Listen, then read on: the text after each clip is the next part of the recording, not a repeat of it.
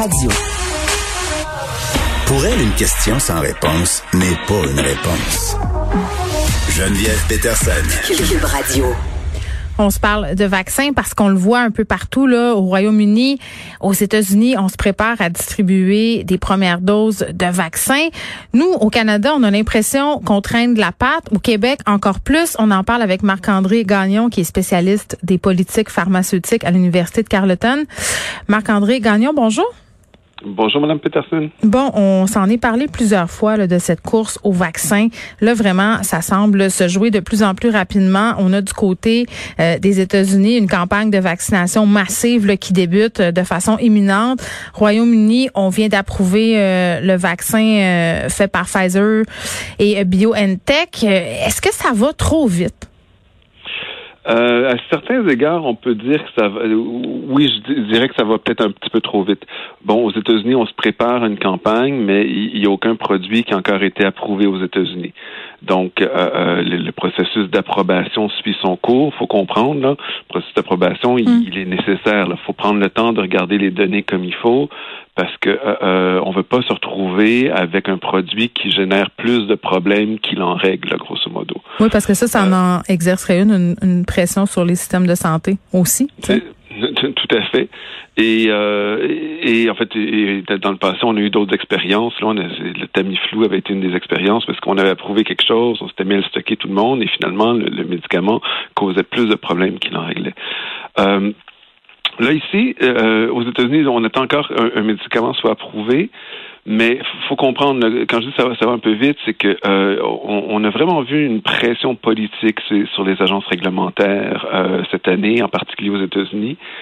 Euh, le, le, président de la FDA, la Food and Drug Administration, qui, euh, qui approuve les produits aux États-Unis, euh, cette année, pour moi, c'était vraiment une catastrophe. Euh, pendant des décennies, je dirais, la FDA a été un petit peu le modèle à suivre comme agence réglementaire.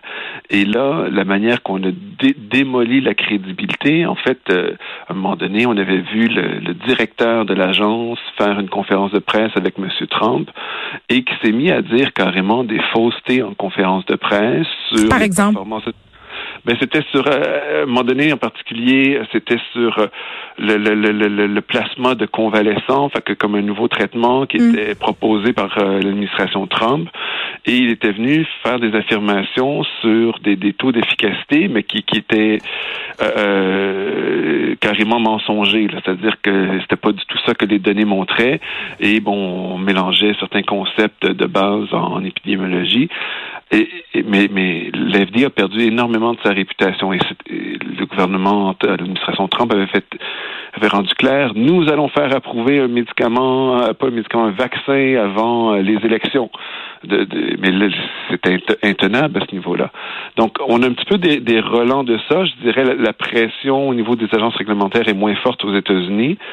Euh, là, on a vu, c'est le Royaume-Uni qui euh, a, choisi d'approuver un, euh, un des vaccins. Oui.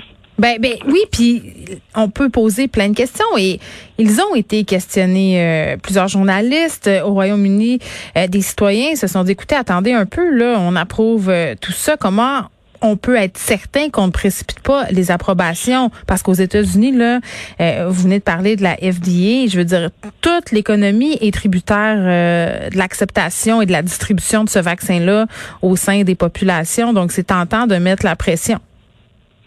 Tout à fait. Et au Royaume-Uni, il y a un problème supplémentaire, c'est que euh, on a le Brexit. Euh, le Royaume-Uni faisait partie des pays qui, où est-ce que l'approbation se faisait d'abord et avant tout au niveau européen. Fait qu'on avait euh, l'Agence européenne des médicaments qui, elle, faisait le processus d'approbation. Et là, c'est une agence anglaise qui, bon, qui existait auparavant, mais qui euh, finalement le, le travail d'approbation était en fait laissé au niveau européen. Là, elle s'est réappropriée l'ensemble du travail d'approbation mais on connaît rien de cette agence-là. C'est un peu comme si ça avait été créé cette année. Et est-ce que c'est une agence qui a subi des pressions politiques et tout? C'est fort possible. En fait, on a vu cette semaine, c'est même Anthony Fauci aux États-Unis qui a dit, ben écoutez, euh, moi, je j'y crois pas là à l'approbation euh, au, niveau du Royaume-Uni, dans le sens que euh, la seule chose qu'ils ont eu le temps de faire, c'est de, de, de rubber stamp, de, de, simplement euh, euh, on, va croire la compagnie quand elle nous dit que c'est sécuritaire et, on va permettre la distribution du médicament sans faire les vérifications nécessaires.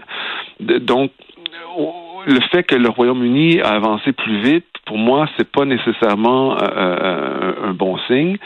Euh, puis il faut comprendre, les vaccins, bon, on a trois vaccins qui sont, on a terminé les phases 3 et tout un de ces vaccins-là, celui d'AstraZeneca, finalement, on a vu qu'il y avait eu des, des, gros problèmes au niveau de, de cette clinique de phase 3. Les protocoles n'avaient pas été respectés. Donc, euh, euh, là, on, on, retourne un petit peu un pas en arrière. On a encore d'autres tests à faire avant de pouvoir soumettre pour approbation. On a les deux autres vaccins, là, qui est la, nouvelle euh, technologie mRNA ou est-ce que, bon, c'est Pfizer et Moderna, et c'est celui de Pfizer qui, qui, a été accepté. Mais euh, moi, tout ce que j'ai vu à date, c'est des communiqués de presse de la part des compagnies. Oui, elles ont soumis les, les, données aux agences réglementaires, mais on, les, autres chercheurs indépendants n'ont aucun accès à ces données-là jusqu'à ce jour pour euh, faire la démonstration si oui ou non euh, on peut avoir confiance euh, dans ces produits-là. Et ce que je trouve déplorable, Monsieur Gagnon, c'est vous savez, quand je vous entends parler et qu'on écoute différents experts, j'ai l'impression que ça va donner de l'eau au moulin aux anti-vaccins, les gens qui sont contre les vaccins ou qui émettent, beaucoup de réserves par rapport justement à ce qu'appelle le Big Pharma. Là? C'est ben écoutez, euh, là, faut s'entendre. Euh, on, a un mouvement euh, euh, anti-vaccin qui est devenu un mouvement pratiquement sectaire et complètement dogmatique, qui pour moi est extrêmement problématique. mais, mais là aussi, bon, on, on parle d'hésitation vaccinale. Euh, et, ça, je peux comprendre que c'est justifié, c'est-à-dire que j'ai pas nécessairement envie de me mettre en premier, en, euh, le premier de la file pour me faire vacciner, euh, du fait qu'il y a eu une politisation du processus d'approbation d'une part, et, jusqu'à présent, on a eu aussi très peu de transparence au niveau des données cliniques. Et, ceci dit, en fait, pour le Canada, c'est un petit peu intéressant. Le Canada, bon, on n'a pas de capacité de production vaccinale ici, ce qui fait en sorte que, en fait, on a très peu de capacité et ce qui fait en sorte qu'on doit acheter des autres pays et qu'on ne sera pas les premiers, le premier pays euh, en, liste. Oui, on trouve que on trouve qu'on tire de la patte et que c'est pas une bonne chose, mais peut-être que finalement c'est peut-être pas une si mauvaise chose d'attendre un peu de voir.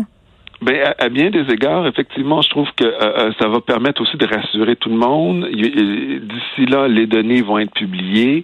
On, on, va pouvoir avoir beaucoup plus confiance. Et aussi, il faut comprendre, il y a toute la question, ben, à qui on doit distribuer le vaccin en premier. Donc, les, oui, comment on va choisir ici? Le savez-vous? Ben, en fait, la réponse, c'est non, parce que ça dépend du produit. Hmm. Ça dépend des détails sur le produit. Par exemple, le vaccin d'AstraZeneca, la technologie un petit peu plus ancienne, par exemple, elle est... Euh, ce qu'on sait, c'est que euh, pour les personnes âgées, ce genre de technologie-là euh, répond moins bien chez les personnes plus âgées. Donc, évidemment, si c'est le premier vaccin qui, qui, qui, est mis de l'avant et on commence une campagne de vaccination, ben c'est sûr que les personnes âgées, euh, euh en résidence de personnes âgées ou en CHSLD, ça fait partie des personnes les plus vulnérables. Bon, il y a aussi les travailleurs de santé.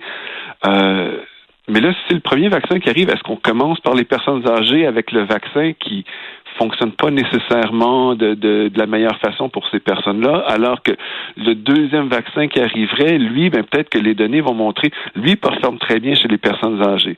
Fait que, là, faut comprendre. La, la, la, hiérarchisation des priorités va dépendre du produit lui-même et comment les différents catégorie de personnes dans la population répond à ce médicament-là.